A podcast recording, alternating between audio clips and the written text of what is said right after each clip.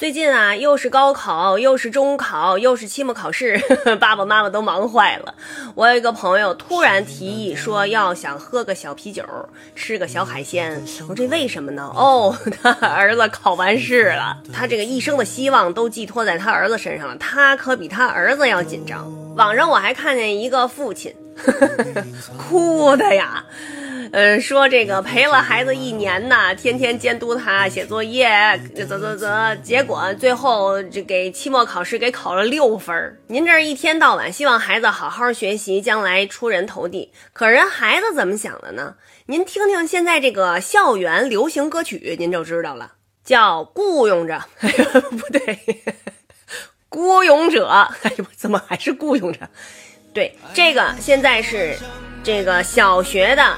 流行金曲排行榜榜首，哎，好像幼儿园也榜首。反正如果您要是在院里看见一堆小孩儿，您就跟他唱，哎，你呵呵呵呵唱，然后哎呀就开始了，全院大合唱啊，全小区大合唱，全社区小朋友大合唱。这歌词是什么呢？我查了一下，这个人只有不完美值得歌颂，谁说污泥满身的不算英雄？还有一句。谁说站在光里的才算英雄？看嘛，这就孩子们现在的想法呀。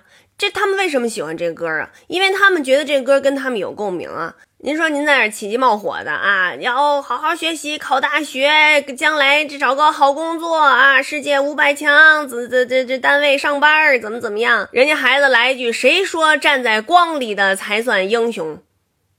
您说您。怎么回答他？怎么答复？这就是人家现在的世界观呀。人家孩子这作文写的也好啊，说谁是你心目中的孤勇者呢？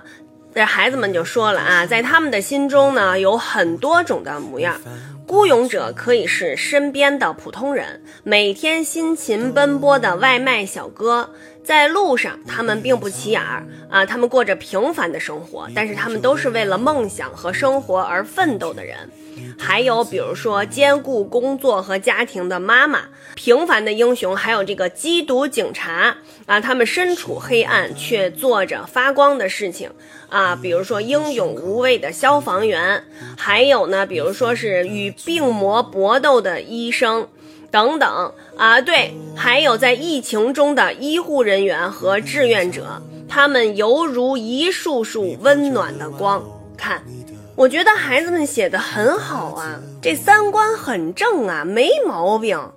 有个这个好几百万粉丝的一个父亲呐，跟他儿子的对话，这儿子我觉得也就三四岁吧，反正话还有点那说不那么太利索呢。说那个儿子，你觉得咱俩是什么关系啊？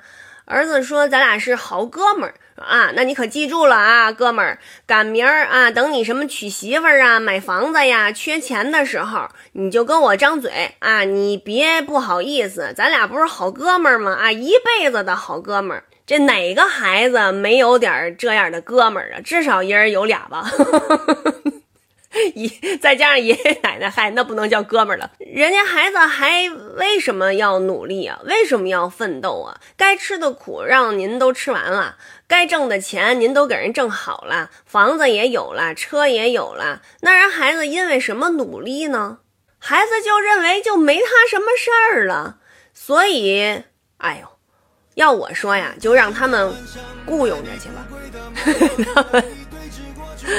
爱怎么雇佣就怎么雇佣吧，人这一辈子，不是都是自个儿慢慢雇佣出来的吗？